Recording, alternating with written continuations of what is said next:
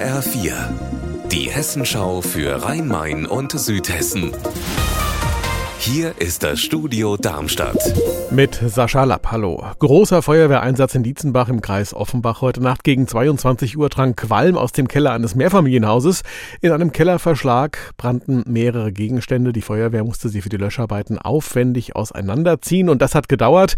Erst gegen 5 Uhr heute Morgen war der Einsatz beendet. Die Bewohner, 35 Menschen, wurden während der Löscharbeiten mit Fluchthauben in Sicherheit gebracht und weil die Wasser- und Stromleitungen im Keller zerstört wurden und das Haus unbewohnbar wohnbar ist, konnten sie nicht zurück. Sie kamen bei Freunden, Verwandten und in Hotels unter.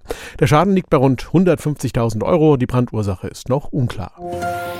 Seit Jahren gibt es ja Streit um ein Baugebiet in Hammersbach im Main-Kinzig-Kreis. Dort wurde ja trotz Protests ein Logistikzentrum direkt an der A45 errichtet. Aktuell wird das erweitert, doch damit ist nun erstmal Schluss. Heiko Schneider.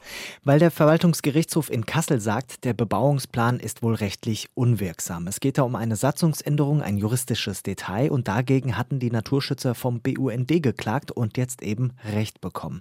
Der BUND sagt ja schon lange, da werden wertvolle Böden zerstört und zugebaut und hofft jetzt, dass die Bauarbeiten nicht nur gestoppt werden, sondern dass da zum Teil sogar zurückgebaut werden muss. Da müssen jetzt mehrere Baugenehmigungen nochmal überprüft werden.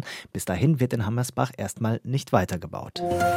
Tutsche in Offenbach, Johnny in Berlin, Fabian in Bensheim an der Bergstraße. Junge Menschen sterben, weil sie sich Gewalttätern in den Weg stellen. Heute Abend wird an die Heldinnen und Helden erinnert in Frankfurt im Kulturzentrum Höhenstraße.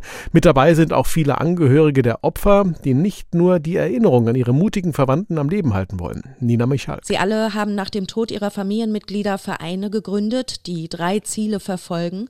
Zum einen wollen sie, dass die Opfer nicht in Vergessenheit geraten, sondern ihrem Mut sozusagen ein Denkmal gesetzt wird. Und auch ganz wichtig, sie machen mit Seminaren in Schulen auf die Gefahr aufmerksam, in die sich mutige Menschen begeben, wenn sie andere beschützen wollen. Die Schülerinnen und Schüler lernen dann zum Beispiel in Rollenspielen, sich einzubringen, aber auch Abstand zu halten und nicht zu provozieren.